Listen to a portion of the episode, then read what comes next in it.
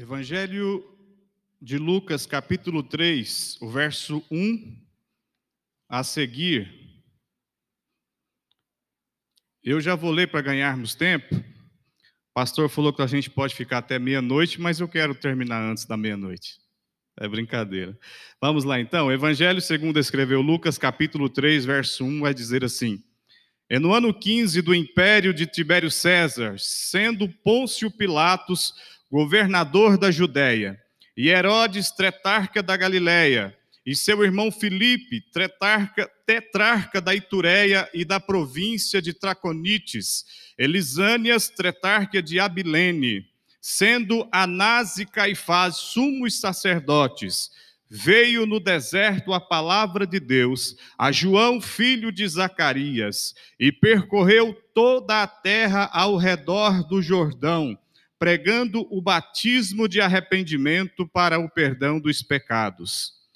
Verso 4: Segundo o que está escrito no livro das palavras do profeta Isaías, que diz: Voz do que clama no deserto, preparai o caminho do Senhor e endireitai as suas veredas, todo o vale se encherá e se abaixará do monte o outeiro, e o que é tortuoso se endireitará, e os caminhos escabrosos se aplanarão, e toda a carne verá a salvação de Deus. E dizia, pois, João à multidão que saía para ser batizada por ele: Raça de víboras, quem vos ensinou a fugir da ira que está para vir? Produzi, pois, frutos dignos de arrependimento, e não comeceis a dizer em vós mesmos: temos por pai Abraão. Porque eu vos digo que até destas pedras que Deus pode suscitar filhos a Abraão. E também já está posto o machado à raiz de toda árvore, pois aquela que não der fruto será cortada e será lançada no fogo. E a multidão o interrogava, dizendo: Que faremos, pois? E respondendo ele, disse-lhe: Quem tiver duas túnicas, que reparta com o que não tem, e quem tiver alimentos, que faça da mesma maneira. E chegaram também os publicanos para serem batizados, e disseram-lhe: Mestre, que devemos fazer? E ele lhe disse: Não peçais mais do que vos tenho ordenado. E uns soldados o interrogaram também, dizendo: E nós, que faremos? E ele disse: A ninguém trateis mal, nem defraudeis, e contentai-vos com o vosso soldo. E estando o povo em expectação, e pensando todos de João em seu coração, se porventura seria o Cristo, Respondeu João a todos, dizendo: Eu, na verdade, batizo-vos com água, mas eis que vem aquele que é mais poderoso do que eu, a quem eu não sou digno de desatar a correia das sandálias. Este vos batizará com Espírito Santo e com fogo. Ele tem a pá na sua mão, e limpará a sua eira, e ajuntará o trigo no celeiro, mas queimará a palha com fogo que nunca se apaga. E assim, ademoestando-os muitas outras coisas, também anunciava ao povo, sendo, porém, o tetrarca Herodes repreendido por ele, por causa de Herodias, mulher de seu irmão Filipe, e por todas as maldades que Herodes tinha feito, acrescentou a todas as outras ainda esta, a de encerrar João no cárcere. Vamos orar por mais um instante, Senhor Deus. Estamos nessa noite aos cuidados do teu Santo Espírito. Eu oro nesta noite para que o Senhor venha trazer luz ao meu coração uma vez mais, para que eu venha transmitir a tua santa e bendita palavra, a tua palavra que é verdadeira, que é fiel, e declaramos que o nosso coração está como a boa terra preparada para receber, meu Deus, a semente que é a tua palavra. Eu oro para que esta semente caia em boa terra e que venha nascer muitos frutos para a glória do teu santo e bendito nome. Amém. Bom, meus irmãos, eu quero nessa noite, com a graça do Senhor, meditar junto com os irmãos acerca do ministério e vida deste homem chamado João Batista. Haja visto que não estamos falando de qualquer homem, estamos falando de um personagem o qual Jesus dá testemunho acerca dele. E lá no Evangelho de Lucas, ainda 7,28, Jesus vai dizer que nascido de mulheres, não há profeta maior do que João. Este foi o homem que entrou na fenda do tempo e agora ele encerra um período de silêncio divino e agora abre as portas para um novo tempo muito importante para os judeus e depois para todos nós. Este era João, e eu gostaria de fazer essa análise a partir do registro de Lucas, sabendo que existem outros evangelistas que também escreveram acerca dele, porque Lucas ele é mais minucioso nos, nos seus escritos acerca deste, deste episódio. Ele vai começar a partir do vasto Império Romano e ele vai afunilar até chegar à cidade de Jerusalém. Lucas ele vai nos dá uma orientação mais clara, mostrando o cenário que esse homem foi introduzido. O verso 3, iniciando como nós aqui lemos, vai dizer que no ano 15 de, do império de Tibério, César, de Tibério César, ou seja, dois anos após Tibério César entrar no poder como imperador, ele agora vai, aqui vai acontecer este episódio. Então vai dizer no ano 15 do império de Tibério César, sendo Pôncio Pilatos governador da Judéia e a família herodiana governando aqui o restante de Israel. Para entender melhor isso, é importante a gente retornar um pouco na história para que tenha um pano de fundo mais claro de qual era o cenário que estava, inseri, estava sendo inserido agora este profeta, que Deus agora envia este profeta, chamado João Batista. É, é sabido de todos que no ano 583 a.C., Israel cai nas mãos do, dos babilônicos e vai e eles ficam cativos. Até que no ano 539, Babilônia vai cair nas mãos do Império Medo-Persa.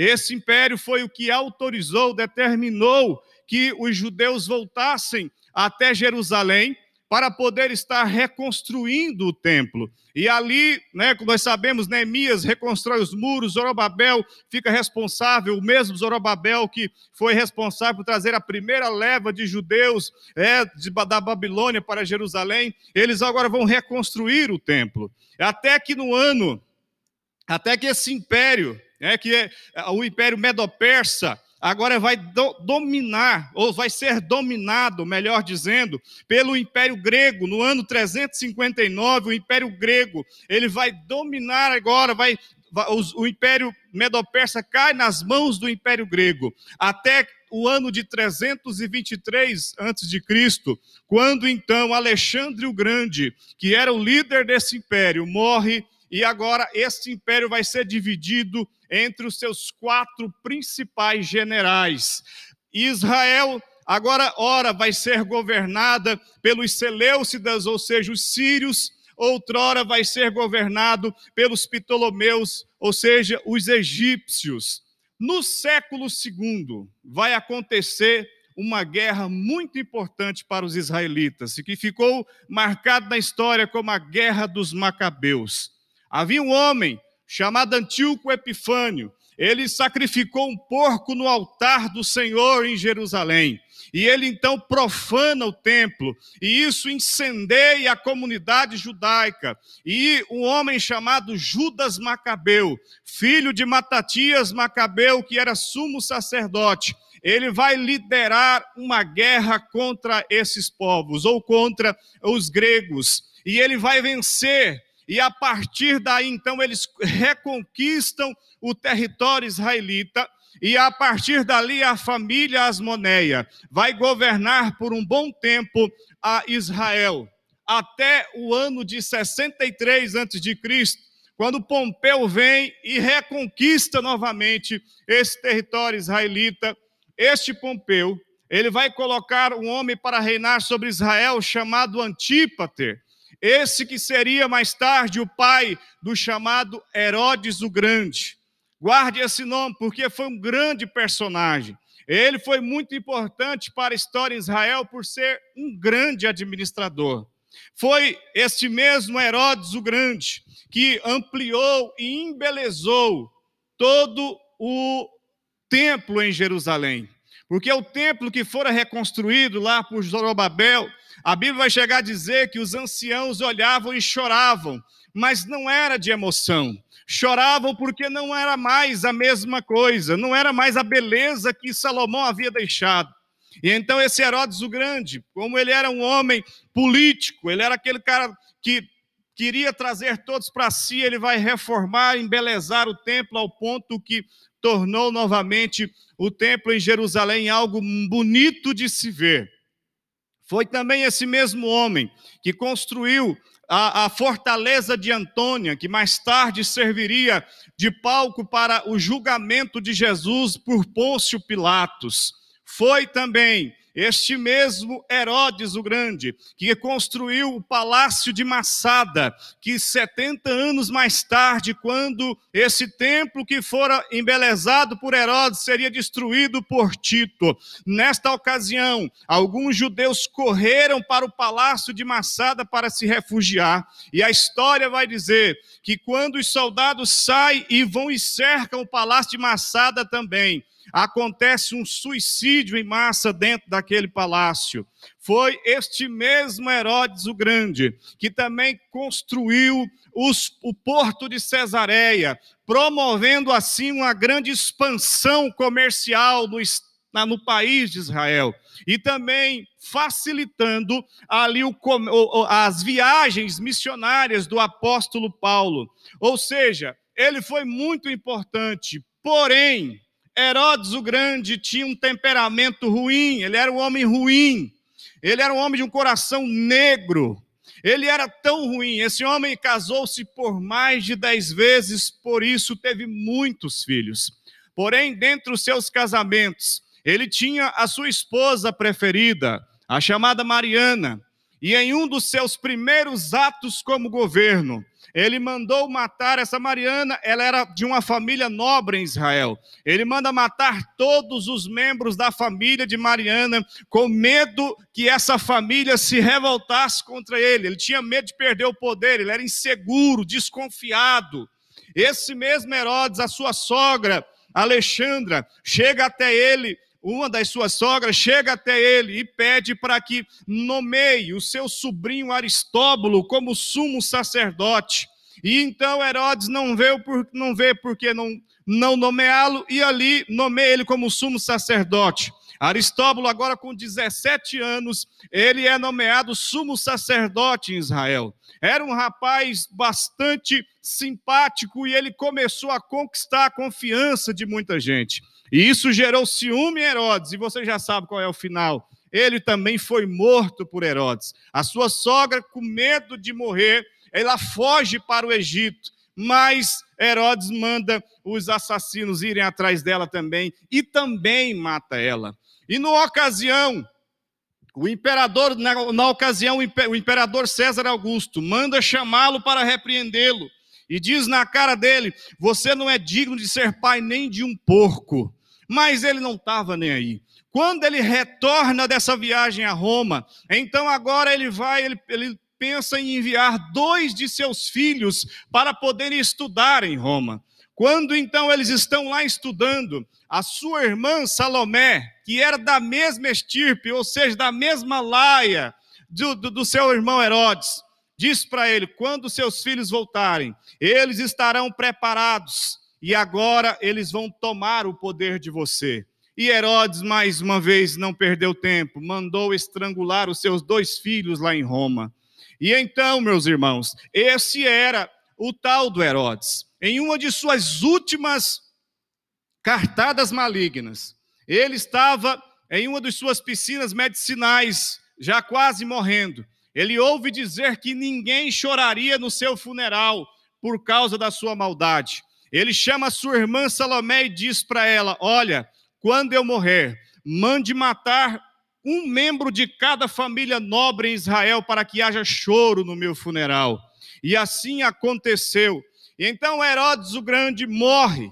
E a partir daí, então, começa-se este evangelho, ou pelo menos esse relato de Lucas que nós lemos. Agora, Tibério César é o imperador. E a Bíblia vai dizer que Pôncio Pilatos era o governador e o restante da família era a família herodiana. Mas existe aqui um dado importante para que você se atente. No Evangelho de Mateus, capítulo 2, versículo 22, se você quiser ler comigo, vai trazer algo muito interessante, porque lá José e Maria ouve dizer, olha só o que está dizendo. E ouvindo que Arquelau reinava na Judéia. Lucas vai falar que Pôncio Pilatos reinava na Judéia. E aí, Arquelau reinava na Judéia em lugar de Herodes, seu pai, receou ir para lá, mas avisado por sonho e por divina revelação foi às regiões da Galiléia. Por que que então esse Pôncio Pilatos, esse romano aparece aqui? É? É, quando Herodes o Grande morre, então ali o, o, o, país de Israel ele é dividido em chamada tetrarquias. Vocês vão ver aqui que a, a, vão chamar eles de tetrarca, tetrarca é uma palavra difícil, de, de tetrarca de regiões. Eram quatro, pelo menos, quatro tetrarquias. Consegui. E esse homem, Arquelau, ele era um homem muito ruim, ao ponto que os judeus preferiram ter um romano governando sobre eles do que continuar com esse Arquelau. E eles então clamam, os próprios judeus clamam ao imperador que os envia ali um governador é, romano. Roma já queria, já estava nesse processo de dominação israelita, não perderam tempo, já enviaram para lá esse Pôncio Pilatos. Por isso ele está aqui nesse, nesse relato que acabamos de ler. Então, a Bíblia vai dizer que no ano 15 do, do Império de Tibério César, sendo Pôncio Pilatos governador da Judéia, Herodes, tretarca da Galiléia, irmão Filipe, e aí a família está aqui. Esse é o cenário político que é encontrado por João. Você imagina que era uma família, de onde eles vieram, imagine que era uma família complicada. Arquelau já tinha sido deposto. Então o cenário político estava totalmente em decadência. Atente-se aqui ao verso 2, capítulo 3, verso 2, e vai dizer que Anás e Caifás eram sumo sacerdote. Detalhe: nunca Israel havia tido dois sumos sacerdotes. E desde o ano 37 antes de Cristo até aquele momento, já haviam subido para o poder mais de 28 sumos sacerdotes.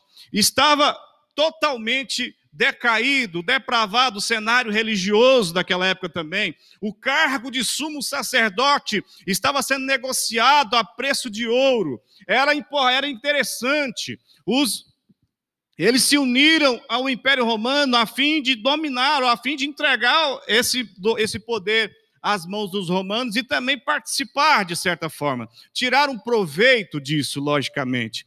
Então, esse é o cenário que agora João chega.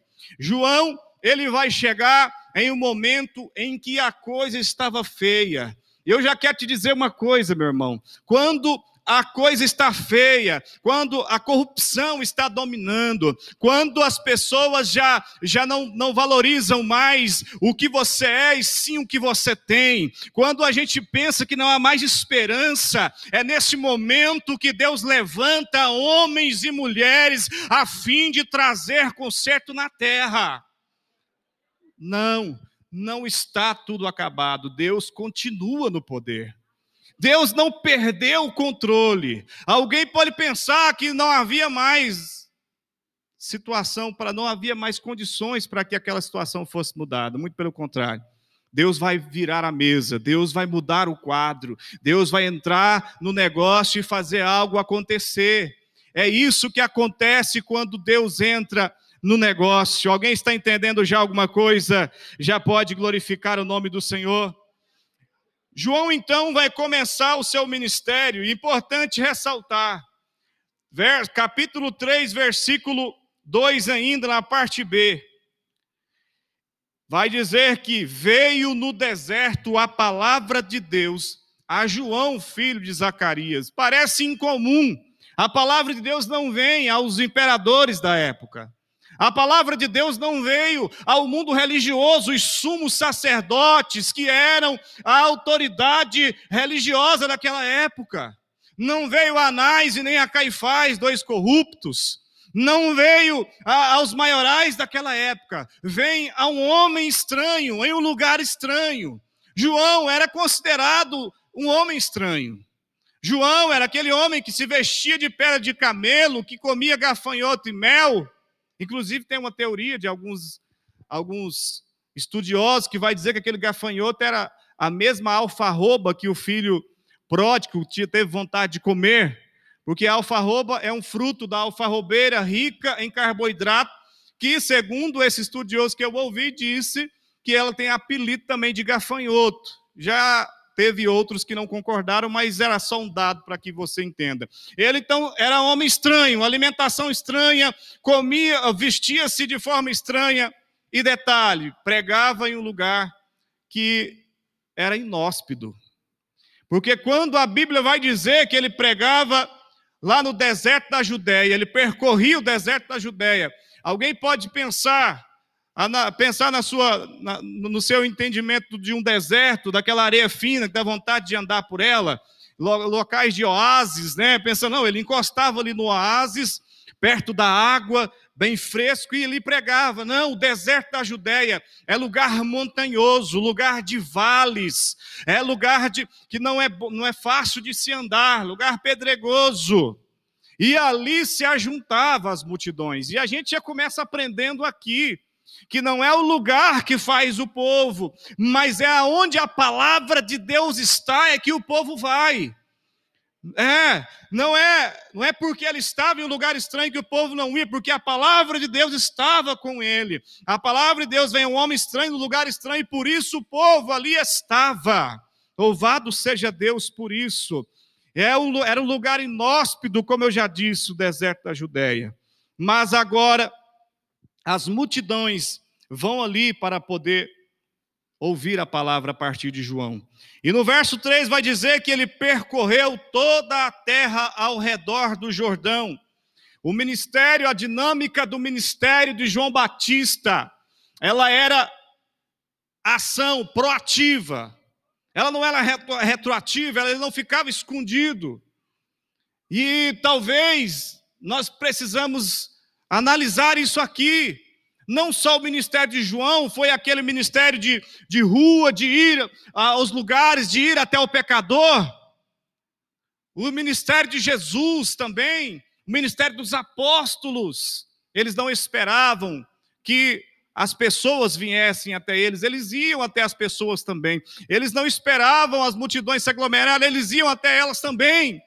Isso é importante nós analisarmos e refletirmos. Nós temos que ser uma igreja em ação. Uma igreja que é a igreja dentro do templo, mas é uma igreja fora do templo. Eu prego aqui, eu prego ali, eu prego na escola, no trabalho. Você deve pregar aonde? Você precisa ser igreja onde você estiver. Uma das características da igreja viva, ela que é uma igreja proativa, é uma igreja que está em ação, está falando de Jesus aonde ela estiver.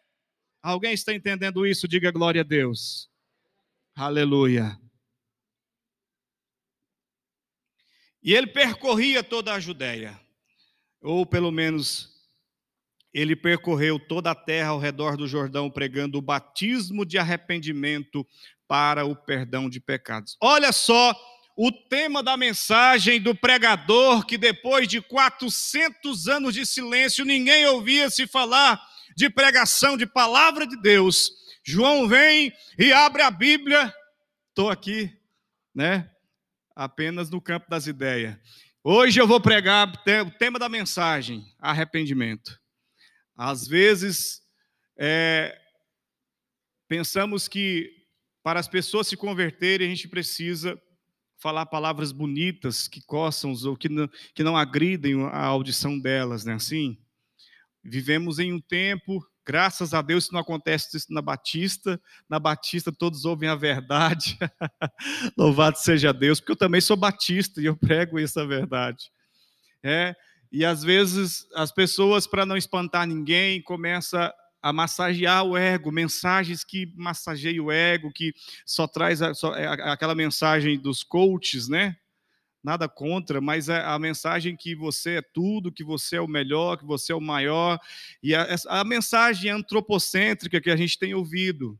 E isso é, é antibíblico, tá, irmãos? Nós não vamos entrar no, no, no, teor, no âmbito desse assunto, mas, enfim, o tema da mensagem de João Batista, arrependei-vos, este era o tema para aquela, para aquela primeira pregação, após 400 anos de silêncio. Ele dá um pontapé na porta e abre agora um tempo aonde as pessoas iam ouvir a verdade. O, te, o negócio estava feio, o cenário político, religioso estava, estava em estado deplorável.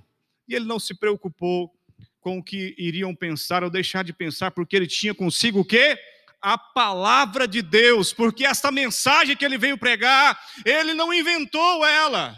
Ele não foi lá num livro de autoajuda e tirou lá esta mensagem. Esta palavra veio de Deus, porque você vai ler que no verso 4, e segundo o que está escrito no livro das palavras do profeta Isaías, ele tinha bases ele estava baseado na Bíblia Sagrada ou nas, na palavra de Deus. Não é eu que tenho que inventar a mensagem, porque a mensagem já está escrita. Eu apenas sou porta-voz para transmitir. Se alguém tiver que criticar o teor da mensagem, a menos que eu pregue uma heresia, pregue, critique então aquele que inspirou a palavra de Deus. Então agora ele vai pregar o quê?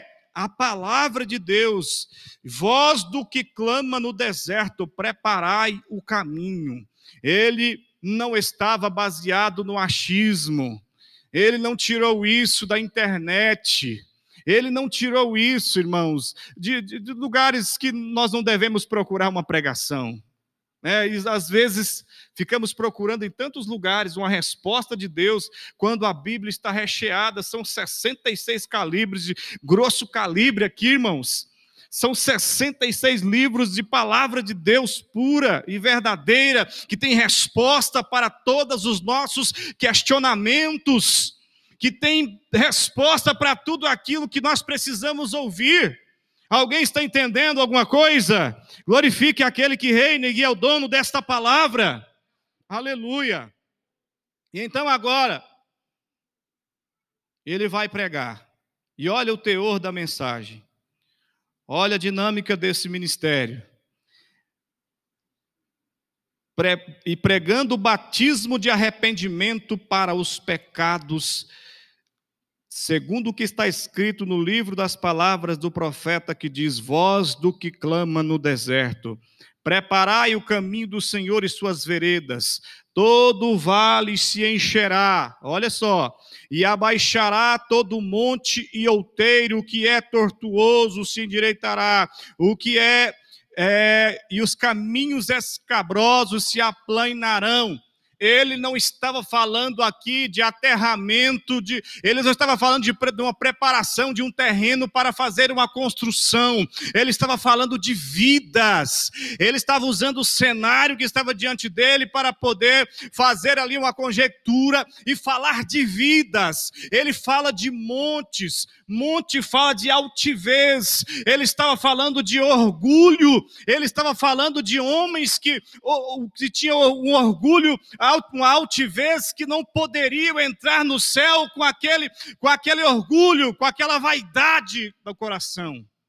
Ele estava falando de vales existenciais que existiam dentro daqueles corações, porque Deus agora dá visão para ele e ele vê dentro daquelas pessoas o vazio existencial que existia dentro delas. E ele vai dizer: esses vales serão preenchidos estes vales serão aterrados, você receberá a terra que vem de Deus, os caminhos serão aplainados, porque quando não conhecemos ou quando não temos a palavra de Deus, os caminhos são tortuosos, ora anda pelo crime, ora anda pelo adultério, ora ando pela, pela, pela roubalheira, ora, ora ando pelo caminho da ira, pelo assassinato, e são caminhos tortuosos. Ele estava dizendo: olha, quando vocês tiverem um encontro com a palavra de Deus, quando vocês tiverem um encontro com a palavra de Deus, os caminhos serão endireitados. E ele vai dizer: e os caminhos escabrosos se aplanarão. Sabe o que, que significa caminho ou escabrosos no grego? Significa é, fora do lugar. Eu anotei porque eu também não sou obrigado a lembrar de tudo, né? Fora do lugar. Sabe o que, que João estava dizendo?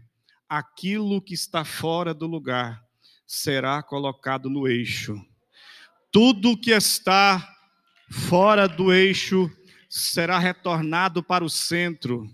Tudo que é desequilibrado pertence a Satanás. Todo exagero pertence a Satanás. Cuidado.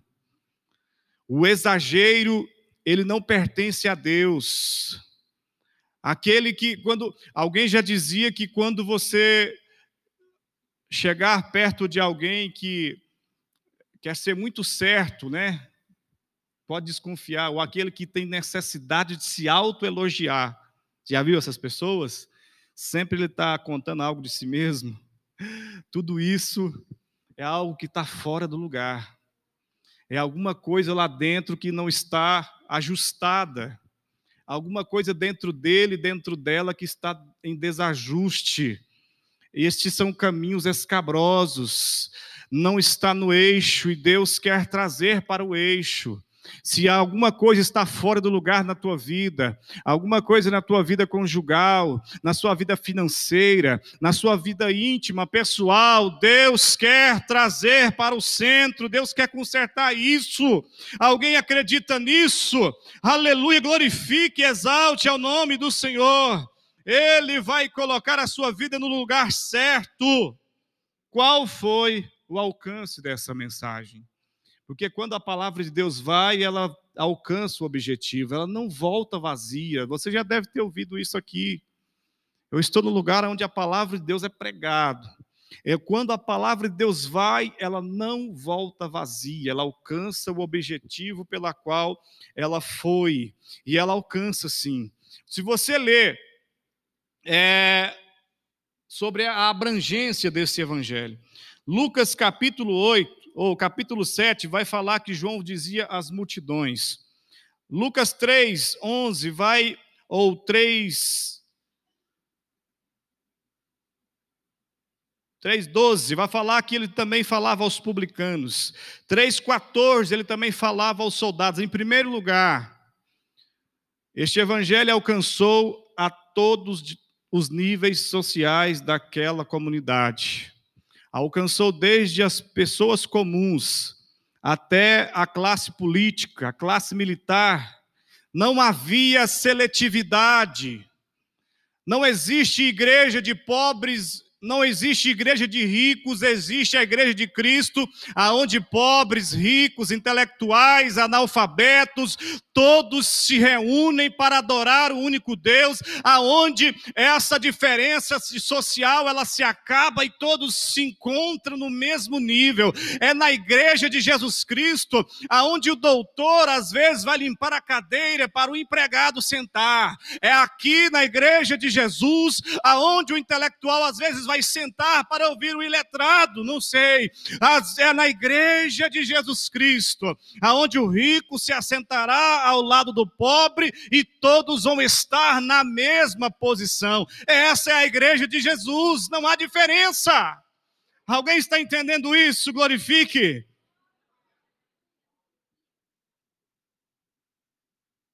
Aleluia. O ministério de João Batista também não havia seletividade. A igreja não pode ter. A igreja é lugar de todos, onde todos são iguais. Existem alguns alertas que essa mensagem trouxe. Essa mensagem que João pregou trouxe alguns alertas. Aqui no verso 7, no capítulo 3, verso 7, ele dizia, pois dizia pois João à multidão que saía para ser batizada por ele raça de víboras, quem vos ensinou a fugir da ira futura? O, o Evangelho de Mateus explica o livro de Lucas. E Mateus vai falar que dentre aqueles povos também haviam publicando, ou havia os saduceus e fariseus. Essa essa menção, quando ele vai, lá, vai falar de raça de víboros, ele estava falando da hipocrisia, principalmente porque esses homens estavam ali no meio. Eles que eram, como eu disse antes, a autoridade religiosa daquela época. Era deles que deveria partir a palavra de Deus, mas eles eram como sepulcros caiados que Jesus os chamou, que por fora era uma beleza, mas por dentro estavam fedendo em estado de putrefação e João então vai dizer: raça de víboros, hipócritas, vocês que dizem ter a palavra de Deus, vocês que pregam é, o Deus que vai salvar a humanidade, vocês são hipócritas porque vocês colocam um jugo nas costas das pessoas e não seguem nada. Eles criaram leis que nem eles mesmos conseguiram cumprir, eles não davam conta, eram leis pesadas. E eles queriam que as pessoas cumprissem. E eles queriam que as pessoas seguissem. E então, João primeiro vai alertar sobre a hipocrisia quando ele fala sobre raça de víboras. E ele também, outro alerta que essa mensagem trazia. João, em sua mensagem, é, de massagear o ego, vai pregar sobre o inferno. Eu conheci um irmão, era um irmão assembleiano, ele pregava nos cultos, nos lares, e basicamente ele sempre dizia assim: ó, se você não se converter, você vai para o inferno. basicamente era isso. Os irmãos achavam ele muito duro, né? Hoje ele foi morar lá em Caiapônia. Mas, por incrível que pareça, aquele irmão era um evangelista e as mensagens dele sempre convertiam, traziam pessoas para Cristo. E João ele vai alertar acerca do perigo do inferno, quando ele fala acerca da ira. Quem vos ensinou a fugir da ira que está por vir? Isso faz referência ao inferno. E ele também alerta sobre o perigo do arrependimento sem frutos. Produzir frutos dignos de arrependimento. O que é? Qual que é o fruto do arrependimento? É uma vida consertada. Uma vida que glorifica a Deus. Não é uma vida doble, como diziam os, os irmãos castelhano, cadê o irmão do Peru? Não é uma vida dupla, não é uma vida de agente secreto. Crentes, existe os crentes secretos também? Aqui não, mas existe em outros lugares. É, aqueles que aqui eles são crentes, mas lá fora eles têm uma vida obscura.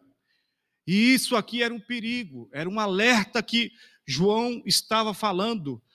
Arrependimento é arrependimento, não é arrepender por arrepender, mas é arrepender de verdade. É isso.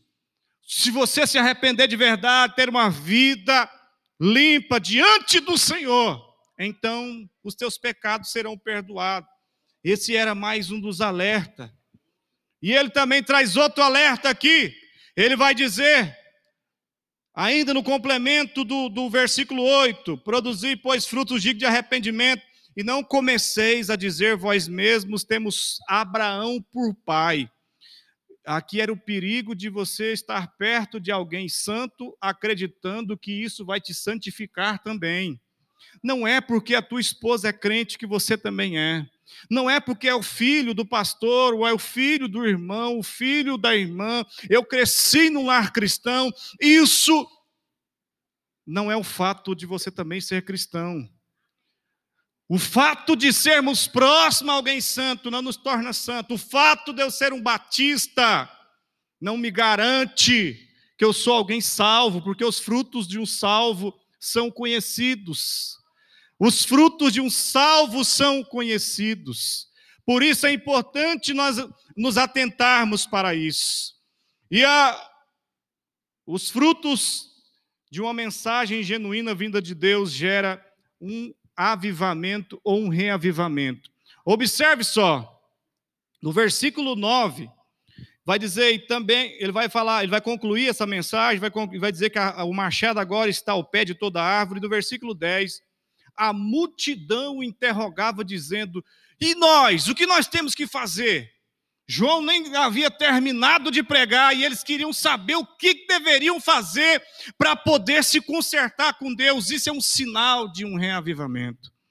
Reavivamento ou avivamento, como você queira. Não é o fato de eu sentir a presença de Deus apenas, de eu cair, de eu ter um poder aqui, o um poder ali. Isso é sinal e às vezes, em alguns casos, até meninice. Mas um dos sinais de um avivamento são pessoas correndo para vir e consertar com o Senhor antes que o pregador fale para você, antes que o pastor tenha que falar para você, você já vai procurar e dizer o que, que eu tenho que fazer para poder me consertar com este Deus. Era isso que a multidão estava sedenta. Eles queriam se consertar com Deus, eles queriam se consertar, e não era só eles, aí de repente os publicanos correm também, nós, o que nós temos que fazer? Porque aqueles sim precisavam de se consertar. Eles talvez eram pior do que a classe política que nós temos, alguma das classes políticas, não são todas, que temos hoje. Eles eram judeus cobrando de judeus, aqueles que eram escolhidos ou eram classificados para poder cobrar imposto, havia aquele que era o maioral, contratava outros cobradores e iam cobrar os impostos. E detalhe, se era para cobrar 100 real por mês, eles cobravam 300 para poder sobrar propina. Eram ladrões. Penso eu que não podemos generalizar, porque Mateus não tem acusação contra ele, era também cobrador, né? Há quem diga que Zaqueu também não pode se comprovar nada contra ele, porque apesar dele dizer que devolveria quatro vezes mais o que lhe foi se ele houvesse defraudado alguém, a Bíblia não vai dizer que Jesus diz para ele, vai lá e devolve então, né? Ou seja, ele ali lança uma palavra, ó, se eu defraudei alguém, eu devolvo. Mas enfim, eles eram conhecidos como os traidores da pátria, os publicanos, porque cobravam o que era indevido. Aí João vai olhar para ele e vai dizer: Ó, oh, não cobre o que não é devido. E os soldados também, e nós, o que nós temos que fazer? Por quê? Porque quando se deve, meu irmão, ele se preocupa, todo mundo está querendo consertar, os soldados estavam mancomunados com os publicanos, porque quando ia cobrar alguém que não, às vezes já estava na miséria, não tinha dinheiro para pagar o imposto, então era combinado com o soldado para poder ir lá e oprimir essa pessoa, para poder agredi-la, para poder ameaçá-la, para ela poder pagar o imposto. Por isso aí João vem com a resposta. Ele vai chegar para a multidão e vai dizer: Olha, o que, que vocês têm que fazer? Quem tiver duas túnicas, divide. Quem tiver comida, divide. Isso é amar ao próximo. A, a máxima do evangelho genuíno é o amor. É amor ao próximo, principalmente. Amar ao próximo como a si mesmo. Vai chegar nos publicanos, vai dizer: ó, oh, não cobrem mais do que lhe é devido. Não era proibido co cobrar o imposto. O problema era que estavam cobrando a mais. E aos soldados? Não agridam ninguém. É, aqui no versículo 14. Não trateis mal, nem defraudeis, contentai-vos com o vosso salário. Larga dessa vida maligna. E estando o povo em expectação, nós temos que correr o porquê do tempo. Falou que era nove. É, né? E, e estando o povo em expectação e pensando, todos de João em seu coração, se porventura ele não seria o Cristo. Olha só, aquela mensagem que vem ao coração, às vezes, para poder tentar ludibriar. Né? João poderia, nesse momento, se ele tivesse uma crise de identidade, é, o povo querendo exaltá-lo como Cristo, porque aqui não vai falar, mas no, acho que no Evangelho de Mateus, vai falar que o povo estava falando que ele, era o, que ele era o Cristo, mas ele sabia quem ele era. Ele não era, ele sabia que ele não era o Cristo, ele foi aquele que foi enviado para preparar o caminho. Mas acontece. Alguém já dizia que quer conhecer o homem, dê a ele poder e dê a ele dinheiro. É? Porque quando você já viu aquele funcionário que é elevado ao cargo de encarregado, de repente ele transforma, ele sai um, quando ele volta para o trabalho, ele chega outro. Agora ele é o encarregado, ele é o gerente. E este cargo deu a ele autoridade para gritar com qualquer um, para maltratar a qualquer outro, para mandar embora, para fazer o que quer. E não é assim.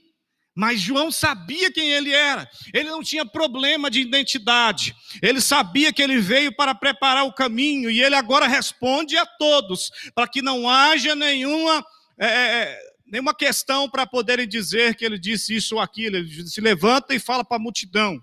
E respondeu João a todos, verso 16: Eu, na verdade, vos batizo com água, mas virá aquele que vos batizará com o Espírito Santo e com fogo.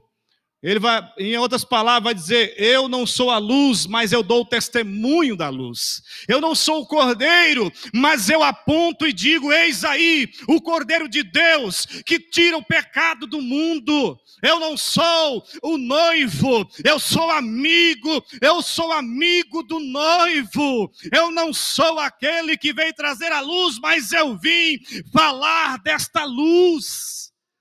Eu não sou digno nem de amarrar as sandálias dos seus pés.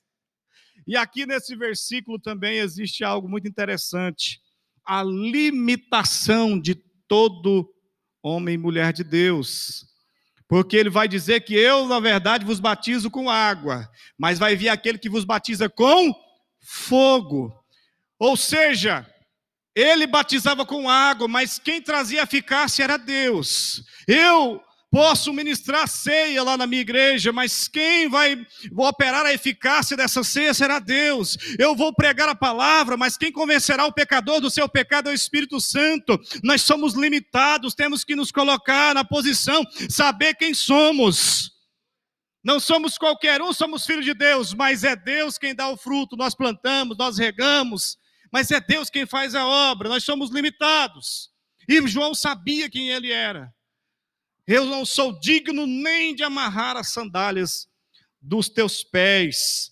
Mas vai vir aquele que tem a pá na mão, na sua mão e limpará a sua eira, ajuntará o trigo no celeiro, mas queimará a palha com fogo que nunca se apaga. Estava alertando acerca de duas igrejas dentro da mesma igreja estava alertando de dois tipos de crente que havia dentro da congregação, que havia aqueles que eram que seriam para desonra, aqueles que serão separados como palha para o fogo. O trigo está lá, mas também existe a palha. Lá estão juntos, não estão separados, mas haverá um momento que aquele que tem a pá na mão vai fazer essa separação. Existe aqueles que vão morar com Jesus no céu e aqueles que vão ficar assistindo a igreja ir morar no céu. É uma pena isto, mas é a realidade. Existe duas igrejas dentro da igreja. Alguém está entendendo isso? E assim, ademoestando muitas outras coisas, também anunciava ao povo, ou seja, ele continuava pregando. E agora acontece algo interessante: o pregador, aquele que foi escolhido por Deus, que veio com a palavra do Senhor, ele vai ser encerrado numa prisão. Atente-se a isso para que você entenda. Ele não suportava ficar calado, né? Herodes, o, o tetrarca da, né, que nós lemos aqui, um dos tetrarcas da Galileia, ou o, tre, o tetrarca da Galileia, ele vai até a casa de seu irmão Filipe, e ele é seduzido ou ele seduz, não sei, pela sua cunhada e sobrinha, porque aquela Herodias, ela também era filha de um dos seus irmãos. Por isso ele comete incesto pelo menos duas vezes aí. Não sei se cunhada também é considerada incesto pela lei, mas era ele pega a mulher de Filipe, seu irmão, e ele ela vai dizer: "Ó, oh, eu vou para lá, mas você precisa se divorciar da sua esposa" e eu vou morar com você. Então ele vai lá, se divorcia da sua esposa e casa com Herodias. E João não fica calado e denuncia o pecado. Ele não fica calado e ele fala acerca do pecado. Isso é um desafio para a igreja atual, principalmente. Vivemos num cenário tão sujo. Vivemos um momento muito complicado. Alguém já dizia até, um, acho que um exagero, mas acontece, eu, eu, de certa forma eu vou, eu, eu vou concordar em partes, mas dizia que se Sodoma e Gomorra existissem ainda hoje, ela se sentiria vergonha desse mundo. Alguém disse isso uma vez. Por causa de toda a sujeira, por causa de todo o pecado, por causa de tudo que vem acontecendo. Mas João, ele não se cala. A igreja do Senhor não pode se calar. A igreja de Jesus, ainda que ela corra perigo eminente, ela precisa sempre estar pronta para falar a verdade, desde que essa verdade seja a palavra de Deus. Porque existem muitas verdades por aí que são mentiras disfarçadas de verdades, não é verdade? Agora foi redundante. Mas enfim, João Batista não se calou e agora ele vai ser lançado na prisão. E tem um detalhe: ele não é lançado em qualquer prisão. Ele foi lançado numa prisão chamada prisão de Maqueiroz, Maqueiroz, uma coisa assim, na beira do Mar Morto, um lugar de um calor terrível, mais de 50 graus. Ali estava o maior pregador de todos os tempos encerrado, porque não se calou diante do perigo, porque disse a verdade até as últimas consequências. Oxalá nós, puder, nós pudéssemos hoje, ou nós pudermos nos inspirar neste homem que deixou um grande exemplo para que nós aqui o seguíssemos e a igreja de Jesus continuar falando a verdade. Louvado seja Deus, que Deus te abençoe em Cristo Jesus. Vamos fazer uma oração? Vamos fazer uma oração para que Deus nos dê esta coragem, para que o Senhor ele possa encontrar em nós um vaso para ser utilizado segundo a tua vontade para que Ele nos dê a coragem que talvez nos falte em momentos oportunos que Ele quer nos usar. Que o Senhor, Pai amado, em nome de Jesus, está aqui a tua igreja que ouve a tua palavra nesta noite. Oh, Mara, que esta palavra tenha alcançado o objetivo e eu creio que alcançou. Nós não estivemos aqui hoje à toa, tivemos com um objetivo, com um propósito, e esta palavra falou com alguém, eu tenho certeza disso, falou com todos nós, falou comigo primeiro. E por isso eu oro, meu Pai amado, para que possamos nos inspirar no ministério e na vida de João Batista, que o Senhor mesmo dá testemunho acerca dele, que a igreja do Senhor seja, continue sendo uma igreja genuína, abençoada, fortalecida, pungente, proativa, uma igreja que está em ação na terra para a glória do Pai, do Filho e do Santo Espírito de Deus. Amém. Deus os abençoe em Cristo Jesus. Muito obrigado. Aleluia. Obrigado, pastor Fernando. Que Deus abençoe você, sua casa, sua família, sua igreja.